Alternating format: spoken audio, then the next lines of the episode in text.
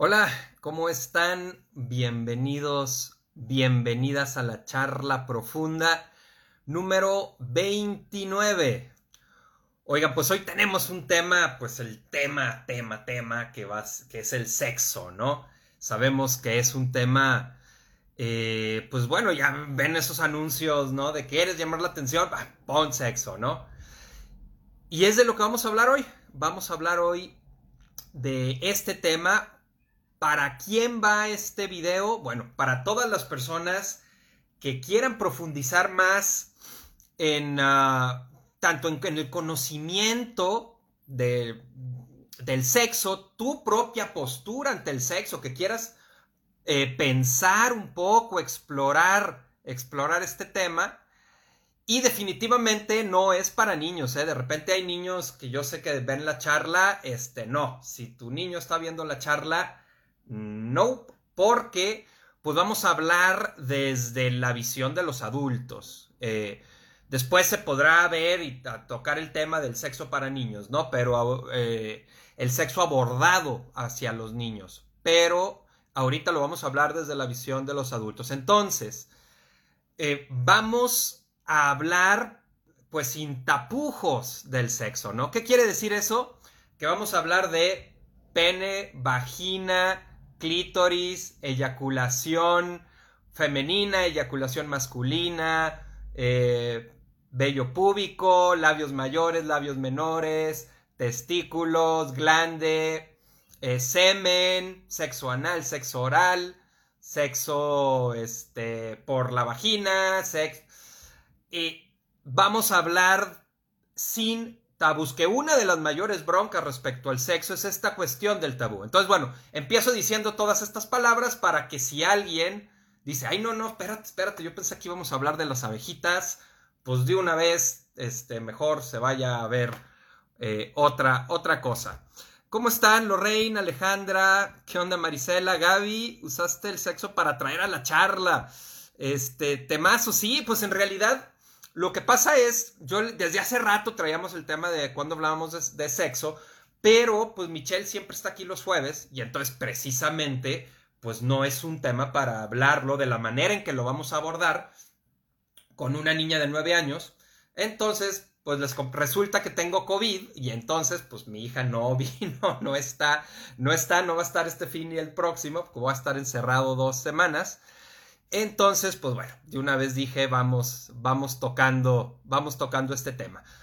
Ok, toda la semana traje la canción eh, de Salt and Peppa de Let's Talk About Sex, baby, let's talk about you and me, let's talk about all the good things and the bad things that may be.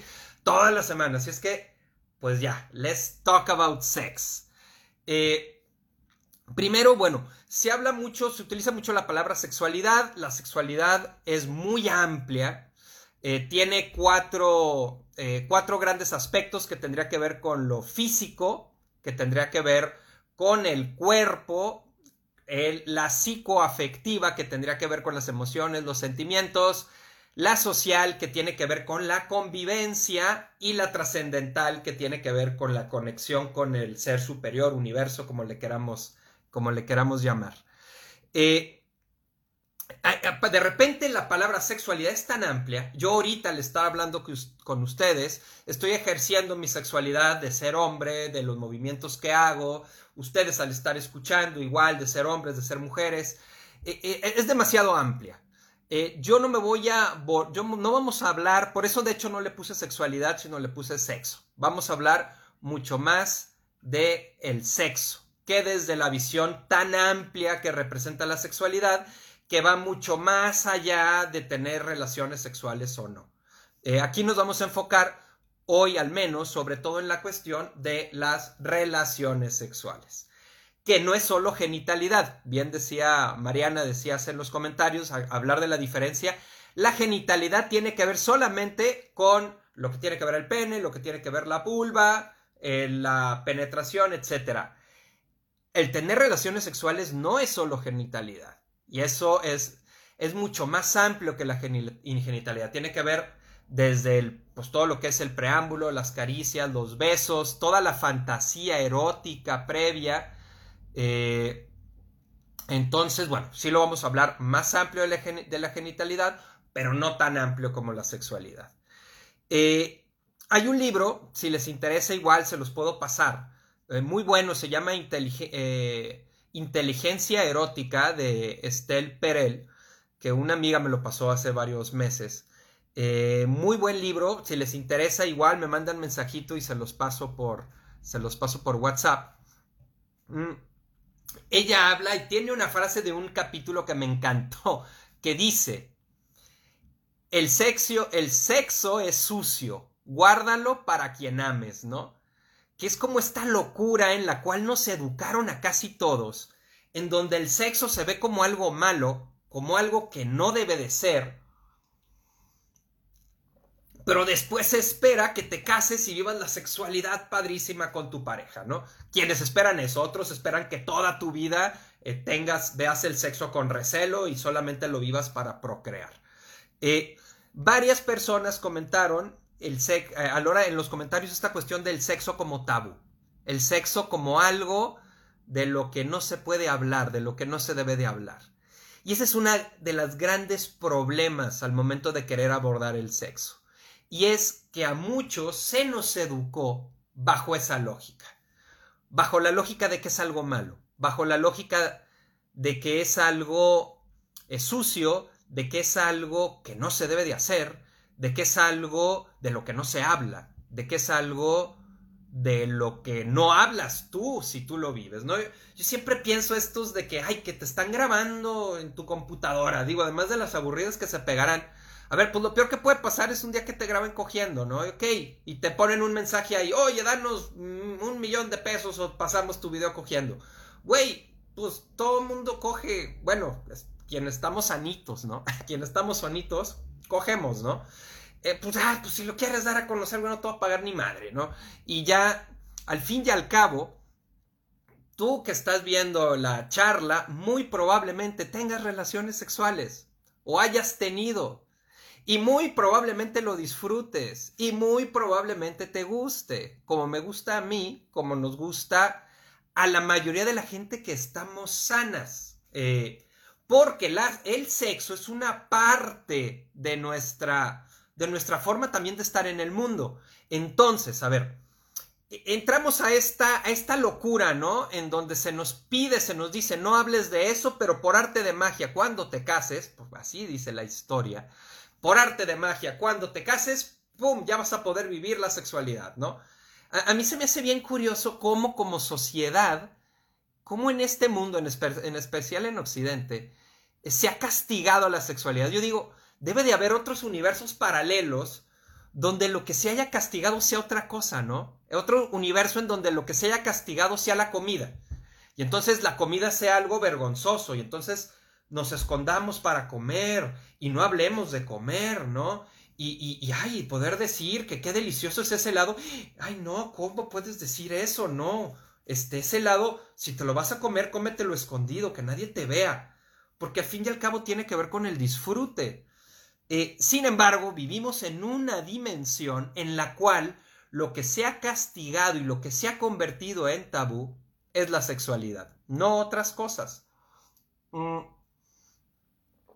quiero iniciar platicándoles un poco, un poco mi historia. Este, a mí me tocó pues, nacer en una familia en donde pues el sexo era visto como algo malo, era visto como algo de lo que no se hablaba.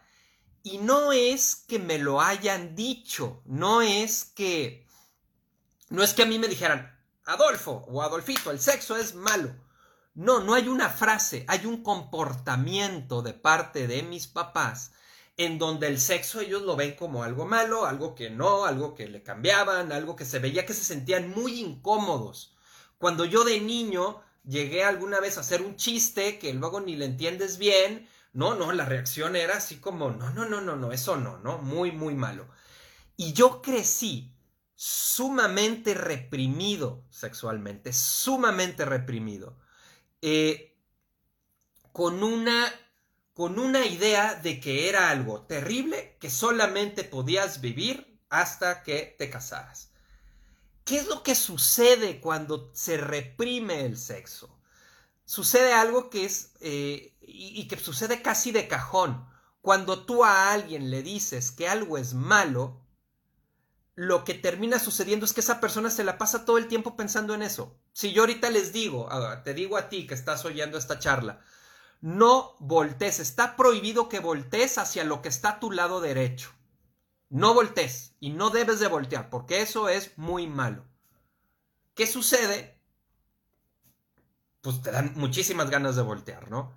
Eh, entonces, lo que pasa cuando, y, muchos crecimos así, algunos en mayor o menor medida, ¿no?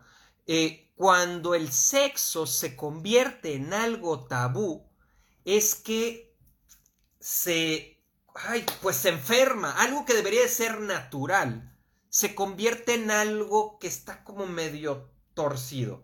Eh, ¿qué, qué, quiere decir eso? Ah, les pongo el ejemplo, una vez estaba con una amiga de mi mamá, allá en el, en el DF, hace muchos años. Y entonces estaba ella y el hijo y eran así como hipermochos de la supervela super perpetua, ¿no? Y entonces no sé qué salió el tema, que algo salió de la pornografía. Y yo dije algo así como, bueno, pues, pues es que si alguien la quiere ver y le sirve, pues yo no le veo tanto pedo, ¿no?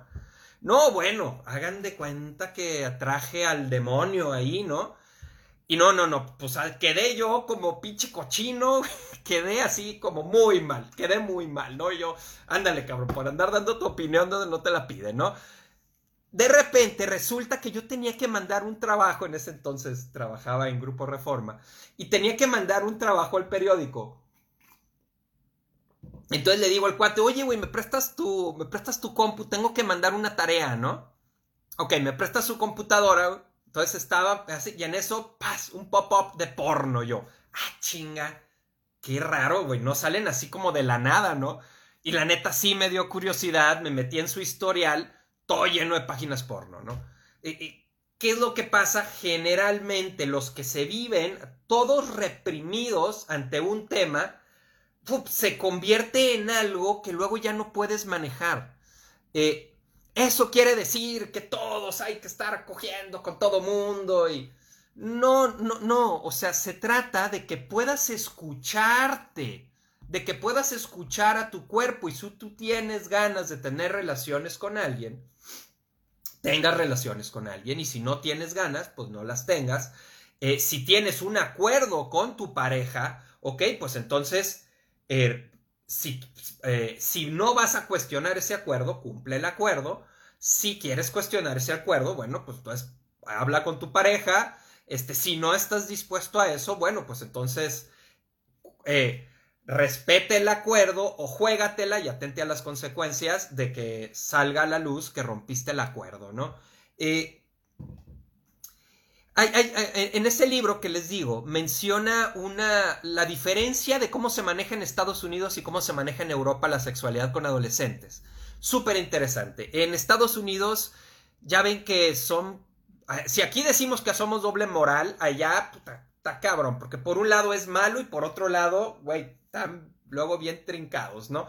Este, y entonces allá sacan una, una campaña para abordar el sexo adolescente que decía, not me, not now. No yo, no ahora. Es decir, no voy a tener relaciones, ¿no? No voy a tener relaciones, no yo, no ahora. Y lo compara con la campaña europea que decía safe sex or no sex. Y eh, que decía, ok, o sexo seguro, es decir, usar preservativo, usar condón, o no hay sexo, ¿no? Y es muy interesante los resultados, porque los resultados son, esto está bien loco, pero que las adolescentes de Europa tienen generalmente relaciones sexuales dos años después de las adolescentes gringas. Y, bueno, obvio, ocho, ocho, ocho veces menos embarazos adolescentes. ¿Qué es lo que pasa? Que allá el sexo se maneja de una manera natural, sin esta cuestión de tabú, sin esta cuestión de no debes voltear a verlo, sin esta cuestión de no debes hacerlo, sino más bien como algo natural que tú tienes que aprender a vivir con eso. ¿Y cómo vas a aprender a vivir con eso? Tomando decisiones sabias, no negándolo necesariamente ni teniéndolo necesariamente. O sea, el camino aquí no es que vayas y te acuestes con todo el mundo, ni tampoco es que no te acuestes con nadie el camino, como hemos visto en varias charlas, en varios temas, es que te puedas escuchar a ti mismo y desde tu propio interior tú puedas tomar esa, esa decisión. A ver, déjenme chocar algunos, algunos comentarios. Ya llegué a ver si con tus consejos ahora sí tengo éxito en el amor. Vamos viendo. Max, diría Woody Allen que el sexo no es sucio solo cuando lo haces, solo cuando lo haces bien. Eh, Jesús, ¿cómo estás? Eh, María Guadalupe, buenas noches, gracias, yo quiero la copia del libro. Ah, métanse ahí a mi página, ahí viene mi WhatsApp y me mandan un mensaje por WhatsApp y yo se los contesto ahí con el libro. Este, aunque en pandemia menos, no, pues sí, luego se anda uno enfermando, luego le anda dando a uno COVID. este, mm. entonces, bueno, en este abordaje del sexo, otra cosa muy importante es cuando el sexo se convierte en un issue este, que es un issue como en un tema, y sucede igual, igual que con la comida. Cuando en una casa la comida se convierte en un tema, cuánto comes, si comes mucho, si estás subiendo de peso, si estás bajando de peso, si el cuerpo, y se convierte en un tema, es mucho más probable que la persona vaya a tener desórdenes alimenticios que cuando la comida no es un tema en esa familia y simplemente se come y ya, y se come cuando tienes hambre y cuando ya no tienes hambre no comes. Eh, cuando en la familia la alimentación desde niño se convierte en un tema, las probabilidades de desórdenes son mucho más altas. Eh, entonces, bueno, ok, vamos y parte de lo que estamos haciendo ahorita aquí en este momento es quitarle esta cuestión de tabú al sexo. Es decir, a ver, estamos viendo la charla, ¿nos gusta coger? Sí, sí nos gusta tener relaciones, sí. ¿Cómo? Ah, pues cada quien tiene su forma y cada tendrá su manera en la que le gusta y cómo te gusta. Y no tiene nada de malo. Ahora, esa lógica, eso que aprendimos de chicos, es algo que luego está carcomiendo desde adentro. Yo conozco mucha gente que tiene una vida sexual muy activa y la vive con culpa. Y eso me ha pasado muchas veces en donde tú ves, ves a la chava y se ve como si fuera muy libre, pero por adentro lo vive con un chingo de culpa. Hay que ir desatorando esa creencia de que es algo vergonzoso o de que es algo malo. A mí, ah, yo les decía, yo me viví muy, muy reprimido. ¿Cómo, cuándo se me quita eso? Suena medio loco, pero cuando entré con los jesuitas, cuando yo entro con los jesuitas al noviciado, puedo ver y te enseñan una visión de la sexualidad como un regalo de Dios que hay que vivir con responsabilidad.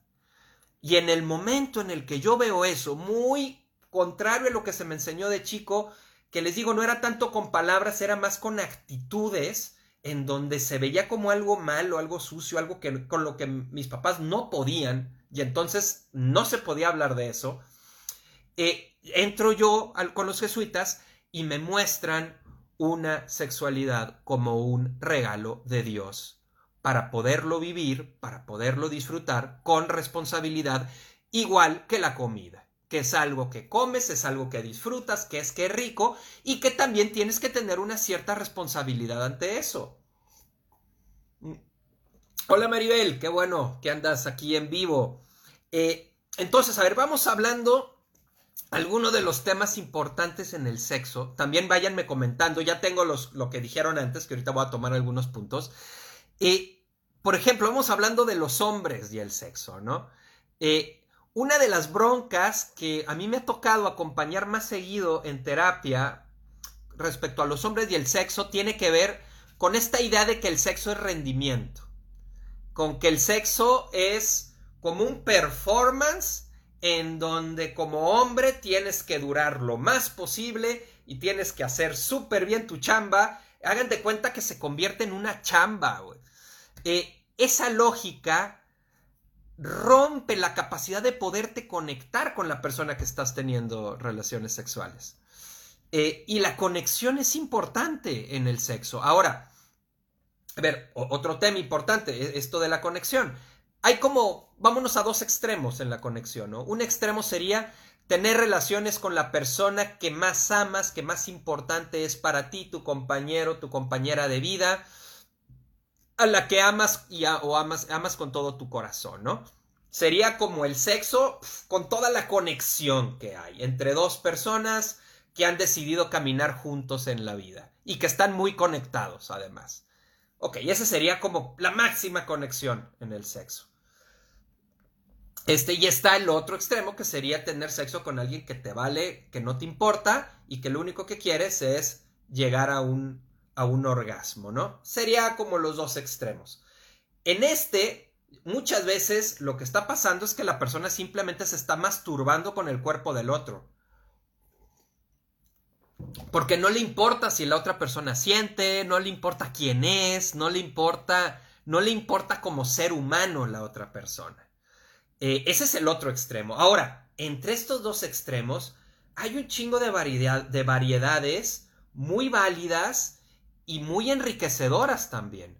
O sea, no, no solamente para tener sexo tiene que ser esta persona hiper especial de toda tu vida. No, puedes tener sexo con alguien que te caiga bien, con una amiga, con un amigo, con alguien que acabes de conocer pero te importe como persona, de tal manera que puedan construir algo bonito en ese momento.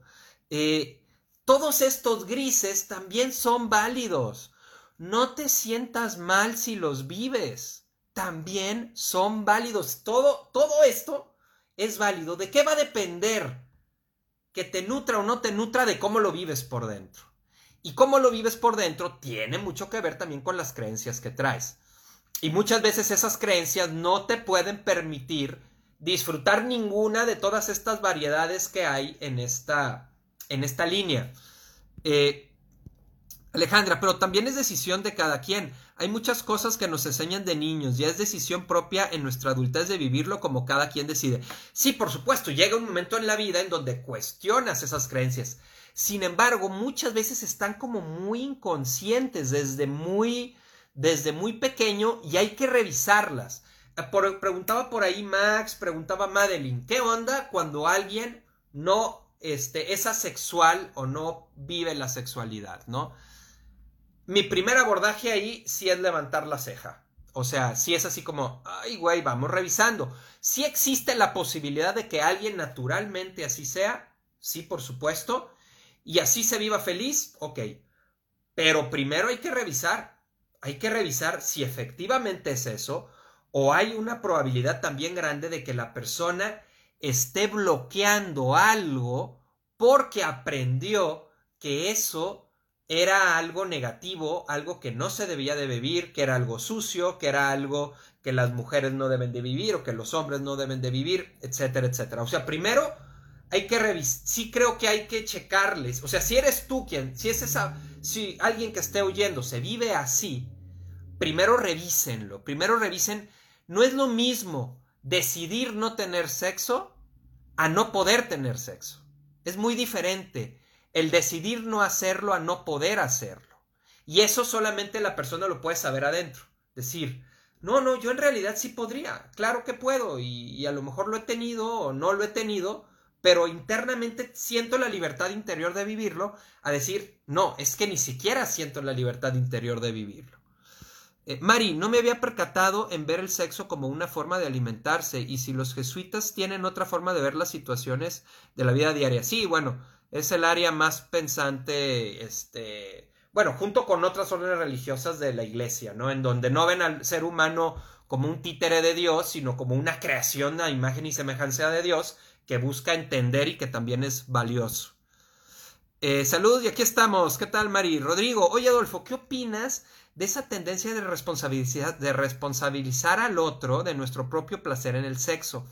Esa idea que se da sobre todo desde las mujeres de que si el hombre no la hace llegar, entonces en eh, que si el hombre no la hace llegar, entonces se cuestiona su masculinidad. Yo creo que el orgasmo es responsabilidad de uno mismo. Hace falta decir qué necesitas, qué quieres, qué conectar para llegar al placer. Sí, claro. Eh, decían en Integro, donde estudié la, eh, la, maestría y el doctorado, decían, este, el trabajo, el orgasmo es del quien lo, es, es ¿qué? Es el, el, orgasmo es de quien lo trabaja, ¿no? Y que tú trabajas tu propio orgasmo. Sí, eh, ahora, es muy diferente cuando el hombre o la mujer no está interesado en lo que el otro esté sintiendo. Y entonces, repito, es masturbarte con el cuerpo del otro.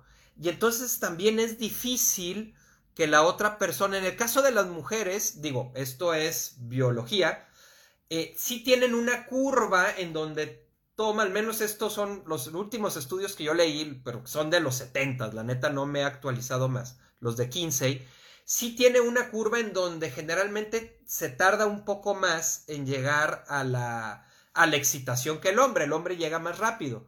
Entonces, digo, si es hombre con mujer, pues ahí el trabajo sí se tiene que hacer de cierta manera en equipo.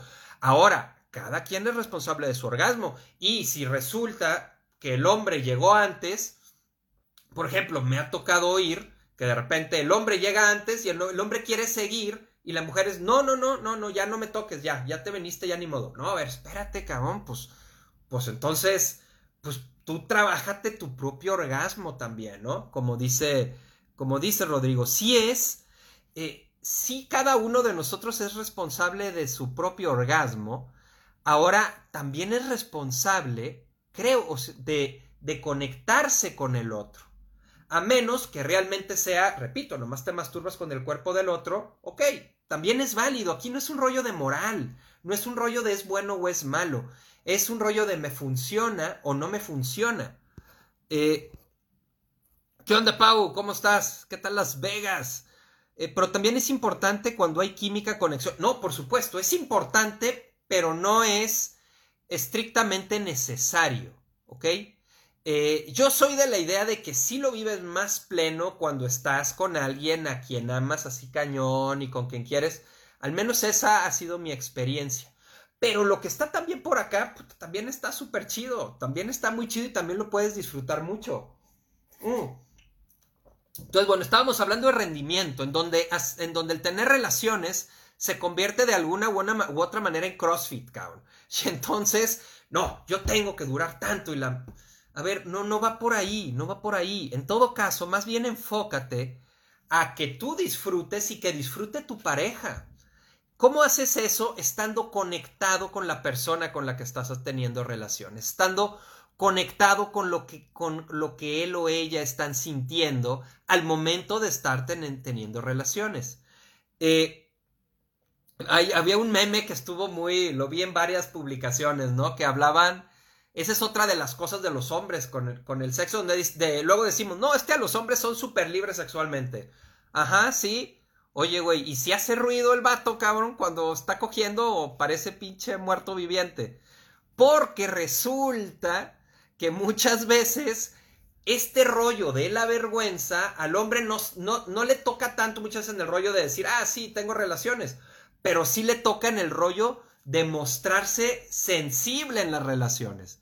Entonces había un meme, estaba bien curioso, ¿no? Que decían, estaban hablando de esto, que los hombres no hacían ruido cuando eh, tenemos sexo y luego decía una morra, Sí, no mames, ¿cómo chingados voy a saber si lo estoy haciendo bien o no lo estoy haciendo mal si ese cabrón está todo, está callado y no dice nada, ¿no? Es, es y tiene que ver con esta dificultad para poder conectar con la vulnerabilidad que sucede tanto en tanto en los hombres y en las mujeres, pero mucho en los hombres. Raza, güey, permítete sentir cuando tienes relaciones, güey. Permítete hacer un quejidito, un pujidito de puta, ay, qué rico, güey. No mames. Este, ahora, si estás teniendo relaciones, es un momento en el que estamos todos vulnerables. Permítete estar vulnerable. Eh, yo siempre pienso, yo digo, güey, pues a mí me encanta mucho los ruidos que hacen las mujeres cuando estamos teniendo relaciones. Yo supongo que a las mujeres también le va a gustar que yo haga ruidos cuando tenemos relaciones, ¿no? Creo que es parte de, pues es parte del estar transparente, del encuentro, de si estar sintiendo rico, poder hacer, este, poder demostrarlo con todo tu cuerpo y no nomás porque ya se te paró, ya, es, ya hiciste todo lo que tenías que hacer, ¿no? Eh, además, sexo no es solo penetración, hay mil formas de seguir disfrutando y si a eso me refería con la conexión. Sí, eh, hay un capítulo de Friends, hablando, Ale, que, a ti también te gusta mucho Friends, en donde resulta que Chandler eh, no podía, no sé por qué no podía tener una erección, ¿no? Y entonces Joey le, ah, le platica y le dice, le dice, ah, sí, el otro día, este, yo tampoco puedo tener una erección. Le dice, Chandler, no mames, ¿y qué hiciste? Pues nada, güey, tuvimos sexo de todas maneras, ¿no? ¿Por qué? Pues porque efectivamente, eh, a ver, quitémonos de la idea de que el sexo es penetración, ¿eh? El sexo es mucho más que penetración. El sexo es caricias, es besos, es mirada, es música, es este es sentir al otro, es sentirte a ti mismo estando con el otro, va, va, mucho más allá. Hay que permitirnos vivirlo, permitirnos experimentarlo y para eso hay que quitarnos esa idea de que de eso no se puede hablar. Eso nos ha hecho muchísimo daño. Eh, creo que las nuevas generaciones ya no traen tanto eso, gracias a Dios, pero nuestra generación, puta, sí se nos metió muchísimo esa idea consciente o inconscientemente, ¿eh? no, nada, no, no nomás porque no te hayan dicho que es malo, quiere decir que tú dentro de ti no traigas una idea de que es vergonzoso. Eh, otro tema, eh, otro tema, también me mencionaban esta cuestión, por ejemplo, de la no erección, ¿no? Y me decían, oye, a ver, ¿eso cómo se trata? platicando con un amigo urólogo, me decía, a ver, más del 95% de las veces en donde no hay una erección es psicológico menos del 5% es biológico. Cuando estoy en terapia y alguien me comparte ese tema, generalmente lo único que hay que hacer es romper esta lógica de rendimiento. Y lo que hago, por ejemplo, les dejo una tarea y es, ok, durante esta semana vas a tener relaciones dos veces con tu pareja, pero sin penetración. No se vale penetrar, no se vale, no. Puro besito, puro dedito, pura lengüita. No se vale penetrar. ¿Qué es lo que sucede? Pues normalmente la persona llega a la primera sesión, digo, llega a la otra sesión y me dice, híjole, güey, la primera vez sí pude, no, que no hubiera penetración. La segunda vez, ya, güey, no, pues ni modo, güey, ya, no me aguanté y ya penetramos. ¿Qué es lo que pasa? Se rompe la lógica y la dinámica de se me tiene que parar, se me tiene que parar, se me tiene que parar, tiene que durar que es cuando el hombre se mete en esta lógica de rendimiento y se olvida de la lógica de conexión. Se olvida de la lógica de, güey, lo que importa es lo que estás construyendo ahí con ella, no si se te paró, no se te paró.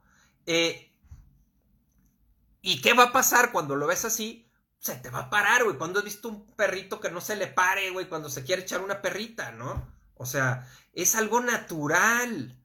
Deja que tu cuerpo trabaje de manera natural. Quítate la lógica de rendimiento y concéntrate en simplemente besar, acariciar, sentir, ser, acariciado, etcétera, con tu pareja. Eh, igual con la eyaculación precoce, eh, ahí, por ejemplo, en la eyaculación precoz, una de las cosas que hay que hacer es mastúrbate un chingo. ¿Y por qué mastúrbate un chingo? Para que te conozcas muy bien y te des cuenta cuando ya vas a llegar al punto de no retorno. Cuando vas, hay un, hay un punto en el que si, si detienes ahí antes, no eyaculas y puedes seguir otro rato y puedes seguir besando y te esperas un ratito a que se te bajen las ganas de eyacular y continúas haciendo el amor. Si, pasa si pasas el punto de no retorno, y eso, pues chaqueteate, mastúrbate para que lo puedas ubicar muy bien. Si pasas el punto de no retorno, ya, te vas a venir, aunque te salgas, aunque hagas lo que hagas, te vas a venir, ¿no? Entonces, bueno, aprende, sobre todo cuando eh, dicen que no hay que llamarle eyaculación precoz, ¿no? En realidad, este, ay, no me acuerdo cómo decía en el libro esta, esta mujer, sí me gustó, pero ya se me olvidó cómo era el término. Aquí el punto es, eh, hay veces en que, pues bueno, sí, el, hombre se viene a lo mejor a los 10 segundos o a los 15 segundos, ok. Bueno, aprende eso y conforme vayas aprendiendo eso, tú, eso, eso también hablan en muchos libros de sexualidad, te masturbas y detienes antes del punto de no retorno, te masturbas y detienes antes del punto de no retorno, de manera que tú puedas tener un poquito más de conocimiento de tu propia reacción en, la, en el sexo. Eh, ok, en el tema de las mujeres, lo que me ha tocado ver mucho es la vergüenza. Hay mucha vergüenza en las mujeres respecto al sexo. Eh, y eso les repito, no tiene que ver con que a veces la mujer puede hablar de sexo y sí, claro, y yo, y bien cogelona, y la madre, y hace chistes y todo, pero por adentro lo vive con mucha vergüenza. ¿Se acuerdan? En videos anteriores hemos hablado del niño obediente y el niño rebelde, en donde el obediente hace todo lo que le dijeron, y el obediente, eh, digo, el obediente hace todo lo que dijeron, y el rebelde hace todo lo contrario, pero sintiéndose muy culpable y deja de voltearse a ver a sí mismo. Sí me ha tocado acompañar a muchas mujeres que se viven así, que tú de afuera dirías, no, esa mujer vive libremente su sexualidad. Y la vive con mucha culpa, la vive todavía con mucho pesar, se siente mal si tiene relaciones con una persona, eh, o se siente mal si de repente se le ocurrió proponerle a su pareja hacer algo diferente. Raza, vamos quitando esa lógica de la vergüenza. La neta, hay universos paralelos en donde los seres humanos de lo que se sienten avergonzados es de comer y cogen bien rico, cabrón, y no les genera el mayor pedo. O hay universos paralelos en donde de lo que se sienten avergonzados es de hablar. Y entonces hablan pero muy escondidas, porque hablar es algo que se ve muy mal, ¿no?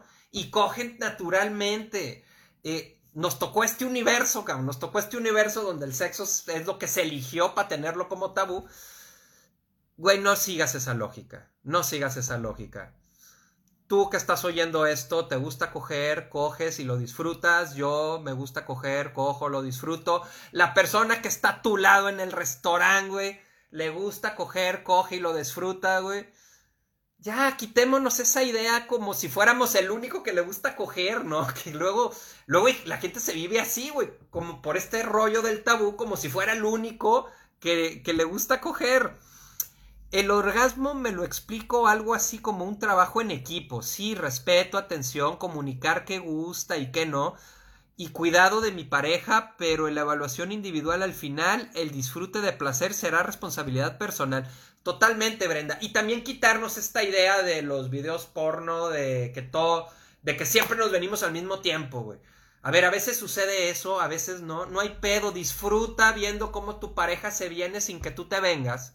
Y luego disfruta tú viniéndote y tu pareja que disfrute viendo cómo te vienes tú. O sea, güey, el, el orgasmo del otro no tiene que ser al mismo tiempo. Es muy bonito poder estar bien atento viendo cómo se viene la persona con la que estás teniendo relaciones. Y bien bonito poder que te vean cómo te vienes tú cuando estás también, también teniendo relaciones. Este rollo de tenemos, les digo, es como una pinche lógica de CrossFit acá medio loca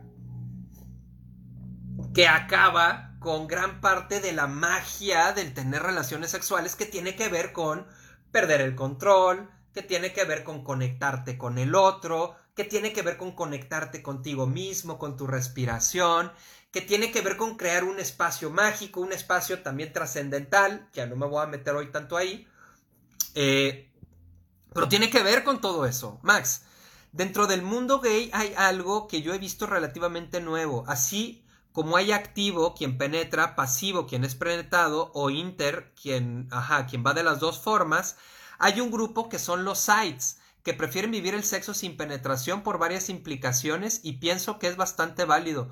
Por supuesto. Cabrón, la neta, en el sexo, lo que te funcione a ti y le funcione a la persona con la que estés. Punto. Vamos quitándole los rollos morales. Vamos quitándole. Ay, es que eso es sucio. Es que. Güey, no, no es sucio. No es sucio. Tú lo disfrutas, tu pareja lo disfruta. Va. Ahora, un punto bien importante del que hablaste, Gaby, que pusiste ahí en, las, en los comentarios, ¿no?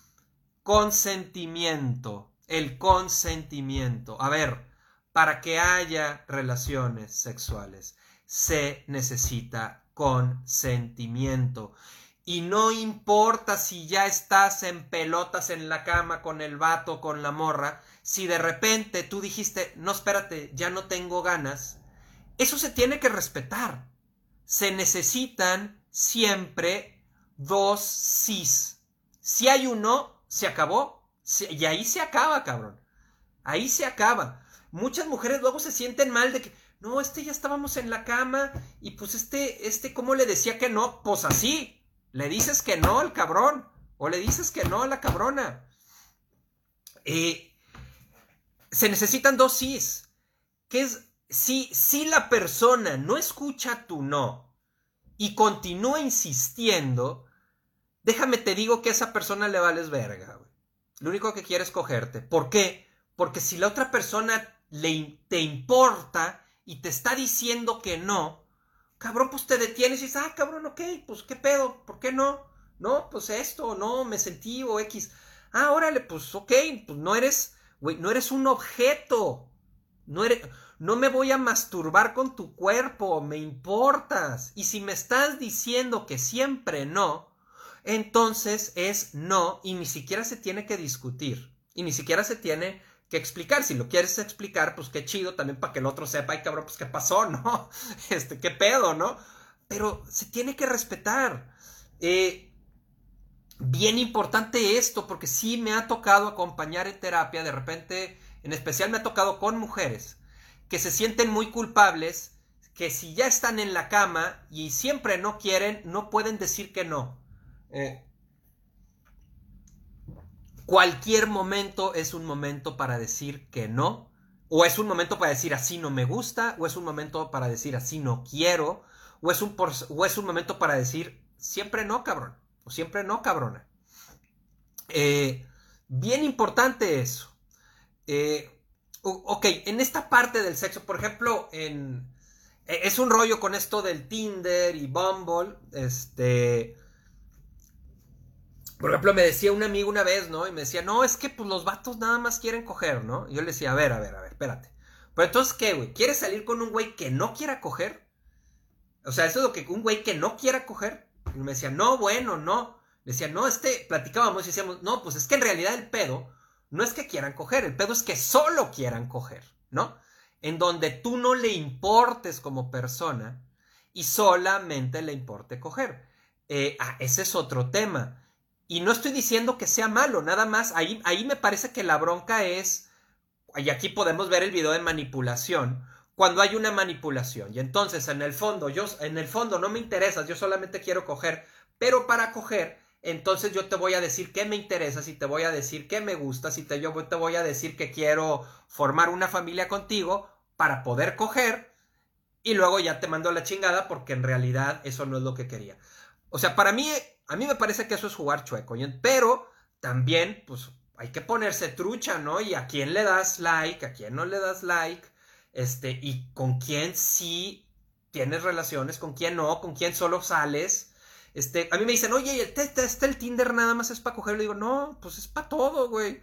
O sea, he tenido muy buenas amigas que he conocido en Tinder, güey. He tenido muy buenas cogidas, he tenido ambas, he tenido mala banda que pues dices, no, la verdad no hicimos tanto clic. Este, ahí se trata de lo que tú quieras, de lo que tú vayas buscando. Entonces, otra vez, este, entramos en este rollo, a ver, es que si una mujer está en Tinder, quiere decir que nada más quiere coger. A ver, no, se pueden muchas cosas. Y si quieres coger, también no tiene nada de malo.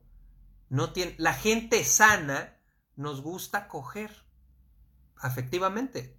¿Y con quién? Ah, esa ya es nuestra elección, y ahí decidimos con quién sí, con quién no, y de qué manera, ¿no? Yo soy de la idea de que si no hay condón, no hay sexo. ¿Por qué? Pues porque este, hay que cuidarnos. Otro tema que mencionaba, también mencionabas, Gaby, que es el rollo de cuidarte en el sexo. Y decía, no solo me refiero a la salud. Tienes, tiene toda la razón. Cuando tenemos relaciones con alguien, estamos vulnerables. Y es una situación de vulnerabilidad. Oye, tú estás en pelotas con otra persona. Eh, el cuidarte, obvio condón, obvio condón. Pero además del condón, también checa quién es y checa que te sientas, creo yo, a gusto con esa persona. No importa que la acabes de conocer. O sea, no, no importa. Confía también, y hablamos del video anterior, el video de intuición, confía también en tu voz interior y tú dices, ay, güey, pues es que esta persona me parece chida, etcétera, ok, pues va. O sabes que no. Ahora, también otro, otra bronca con el sexo. Ah, estamos hablando ahorita, hemos hablado mucho del sexo tabú, es malo y no sé qué. También hay otro, otro extremo que tiene que ver cuando quiero que el sexo me llene todos mis vacíos. Te tengo una muy mala noticia, no te los va a llenar. Y vas a poder coger un chingo y te vas a seguir sintiendo súper vacío. ¿Por qué? Porque el sexo es un aderezo más. Es un aderezo más en tu ensalada, güey. No es la respuesta a tu vacío, no es la respuesta a tu soledad, no es la respuesta a nada que tengas carente. El sexo es para vivirlo, para disfrutarlo, para encontrarte con otras personas, para encontrarte con tu pareja, pero no te va a llenar tus vacíos. Tú te tienes que hacer cargo de tus vacíos. Y no se llenan con sexo. El pedo con el sexo es quien los quiere llenar con sexo, entonces se convierte en una situación compulsiva hacia el sexo y tiene que estar cogiendo todo el tiempo para llenar su vacío. Hay quien tiene que estar cogiendo, hay quien tiene que estar comiendo, hay quien tiene que estar trabajando, hay quien tiene que usar drogas, hay quien tiene que alcohol. Eh, al fin y al cabo es huir de tu vacío. Eso no va a terminar bien, cabrón. Desde ahorita te lo digo, no va a terminar bien. Hazte cargo de tus vacíos para que puedas vivir el sexo de una manera sana. Ok, ahora, algo muy importante para la gente que tiene pareja y el sexo.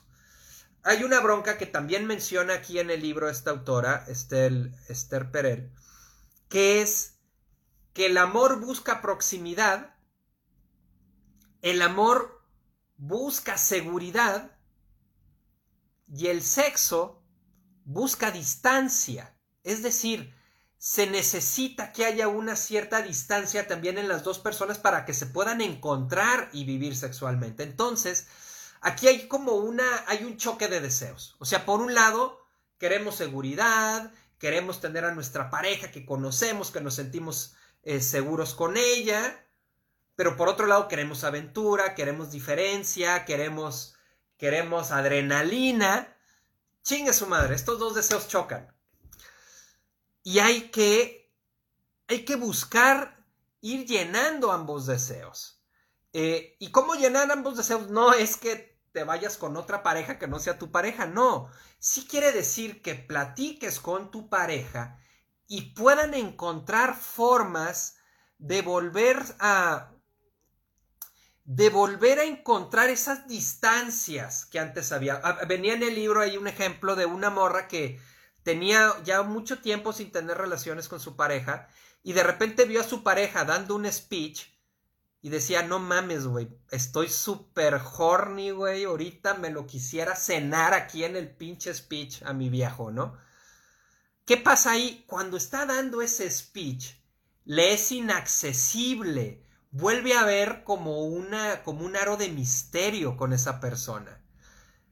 ¿Qué es lo que hay que hacer ahí?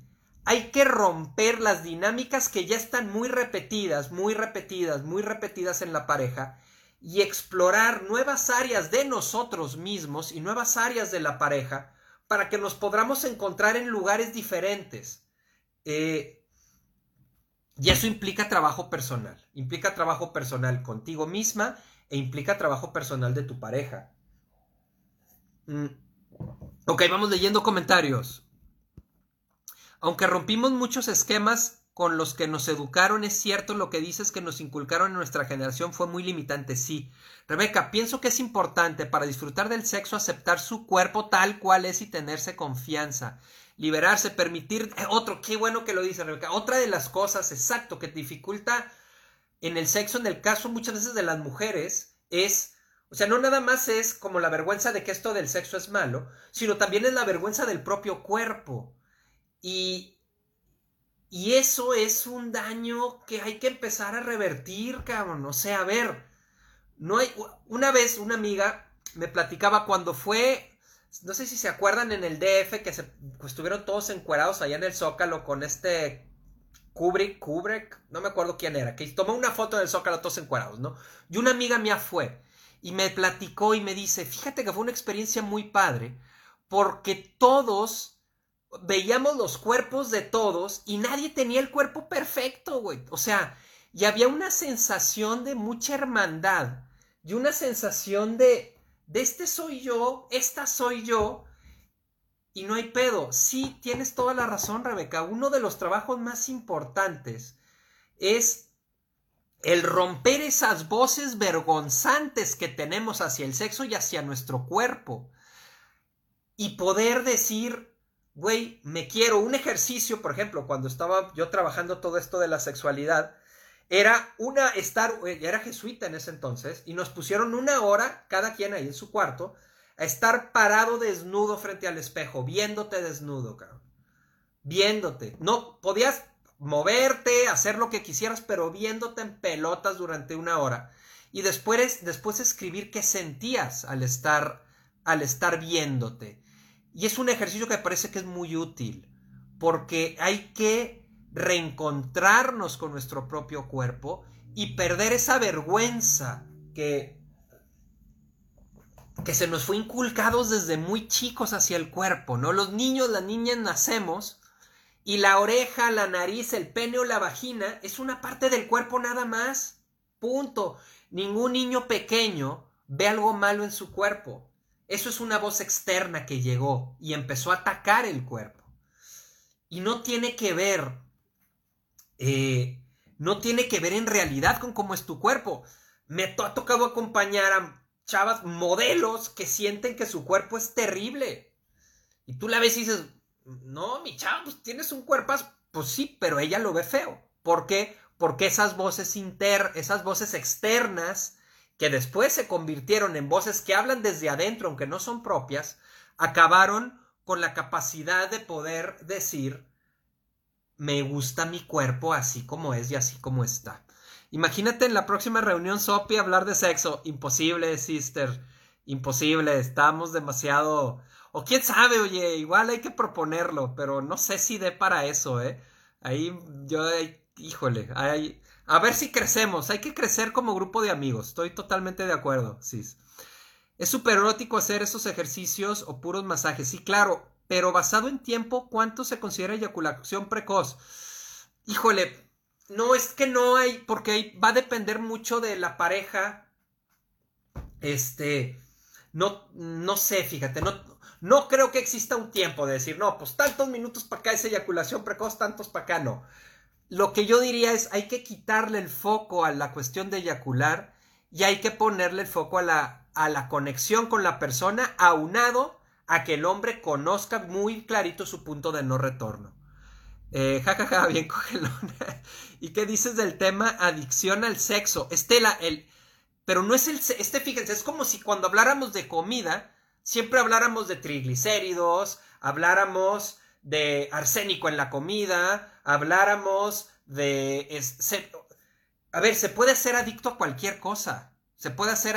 mucha gente es adicta al trabajo. Mucha gente es adicta a, este, a, los, a los teléfonos celulares. Mucha gente es adicta a mil cosas. Obvio puede ser adicto al sexo. Aquí el pedo no es el sexo, aquí el pedo es que tú estás tratando de huir de tu interior y usas el sexo como excusa. Hay bronca en el disfrute cuando hay vergüenza por el propio cuerpo. Sí, claro. Es que creo que cada quien sus tiempos. En mi caso, aunque no haya eyaculación precoz, como yo puedo seguir y seguir, no sé si es correcto llamarlo multiorgasmo, aunque ya aunque ya tuve orgasmos, quiero más, o sea, no tengo llenadera y pues tampoco hay que exigir tanto, disfrutar. Esta la palabra es el exigir. O sea, ¿qué pasa, por ejemplo, en las parejas, no?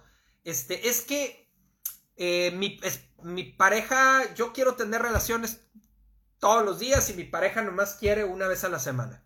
Ok, güey, pues tengan relación, platíquenlo, a lo mejor pueden tener relaciones dos veces a la semana y las demás veces jálate la cabrón y ya. Y ya, tú hazte cargo de tu necesidad. Además, eh, hay que checar también que no vaya siendo un rollo más, más de adicción que un rollo de estar eh, simplemente disfrutándolo. Porque a veces es adicción. Entonces hay que, hay que, y, y no existen tiempos. O sea, el otro día oí a Bukai y decía que al menos en Argentina el dato de tener relaciones era 1.7 veces a la semana, ¿no? Las parejas. Entonces, bueno, ¿qué quiere decir eso? Pues que hay gente que tiene más, hay gente que tiene menos. Eh, aquí la clave es que la pareja encuentre con cuánto, se, con cuánto se encuentra bien la pareja. Y Si a lo mejor ella necesita un poquito más y él un poquito menos, bueno, pues muévanse un poquito los dos y ya cada quien en donde no coincidan, pues cada quien hágase cargo y ya, hombre.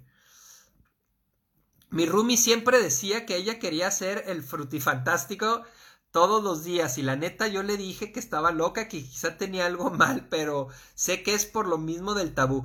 Sí, claro, pues este, lo que cada quien necesite, nada más si hay que revisarnos mucho, hay que revisarnos mucho y darnos cuenta desde dónde lo estamos haciendo. Igual la masturbación. Este, ¿cuántas veces te masturbes al día?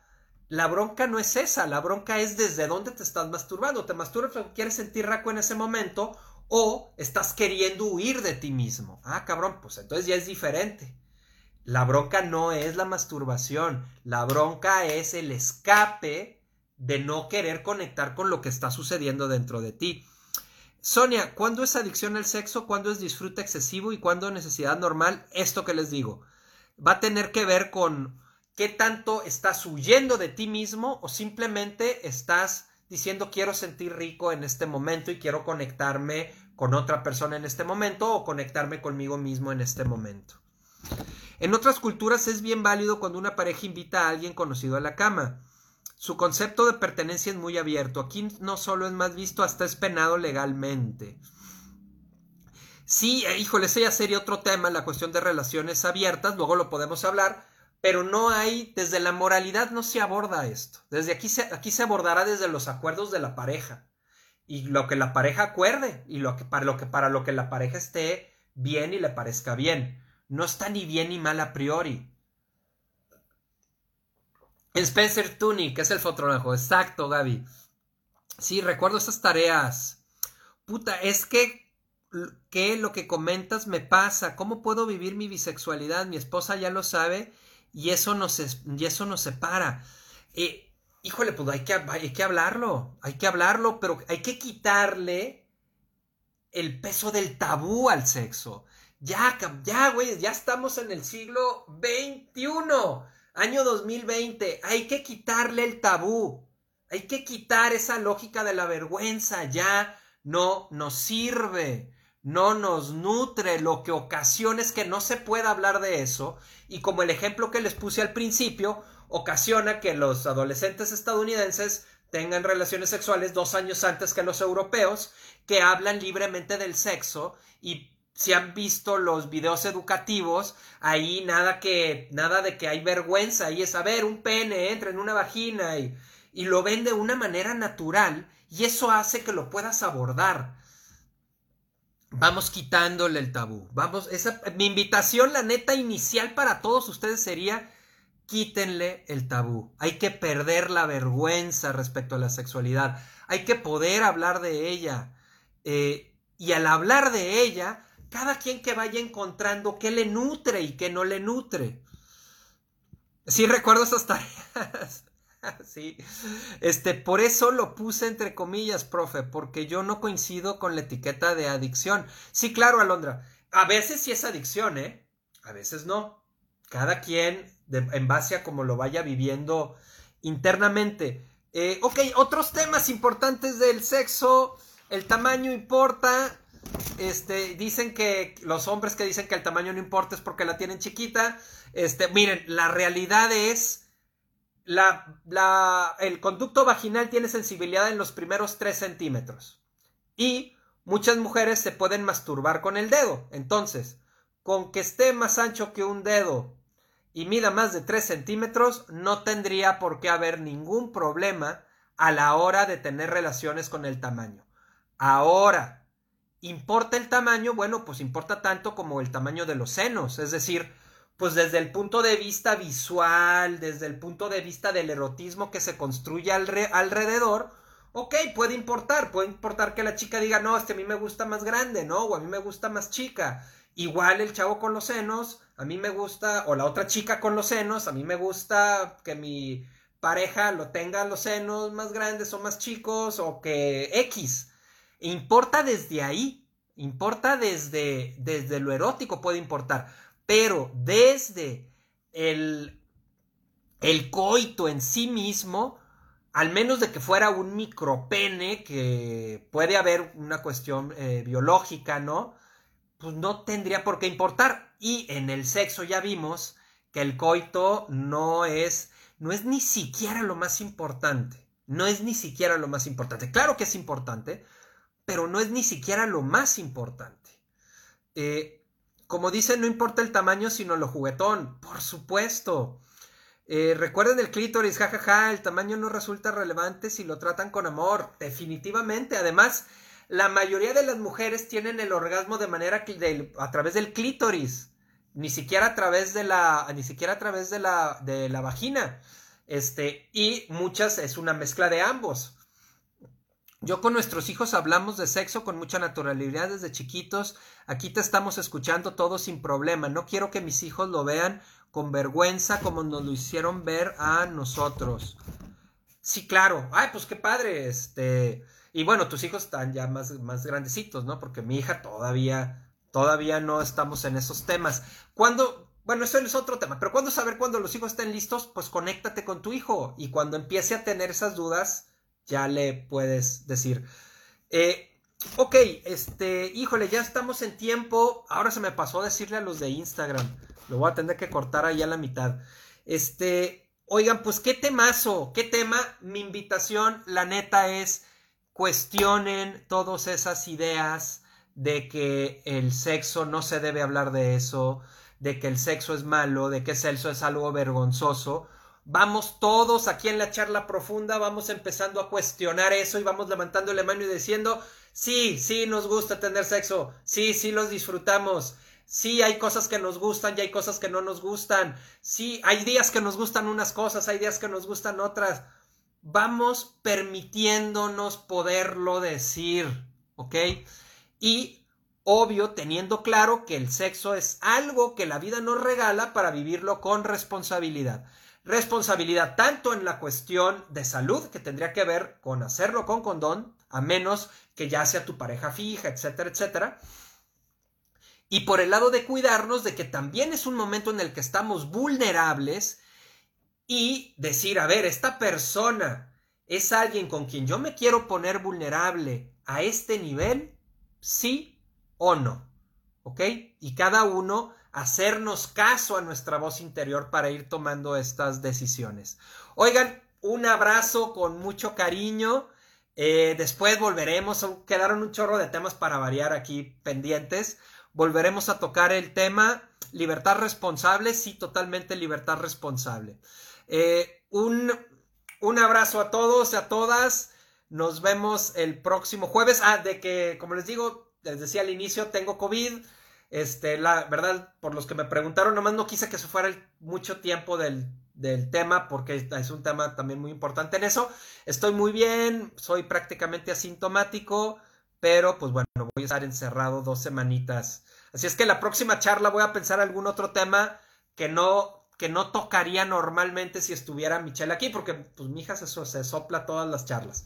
Este, un abrazo con mucho cariño a todos y a todas. Compártanlo este, vamos haciendo toda esta idea de quitar este tabú, toda esta idea de verlo como algo, como algo malo o pecaminoso, para empezarlo a ver como una oportunidad de, de conexión con otra persona, de conexión con nosotros mismos, con responsabilidad. Un abrazote, nos vemos el próximo jueves a las 9. Compártelo, compártelo en tu Facebook, en WhatsApp, Instagram, ta, ta, ta, tarará, en Spotify, todo eso. Ok, un abrazo, nos estamos viendo. Chao.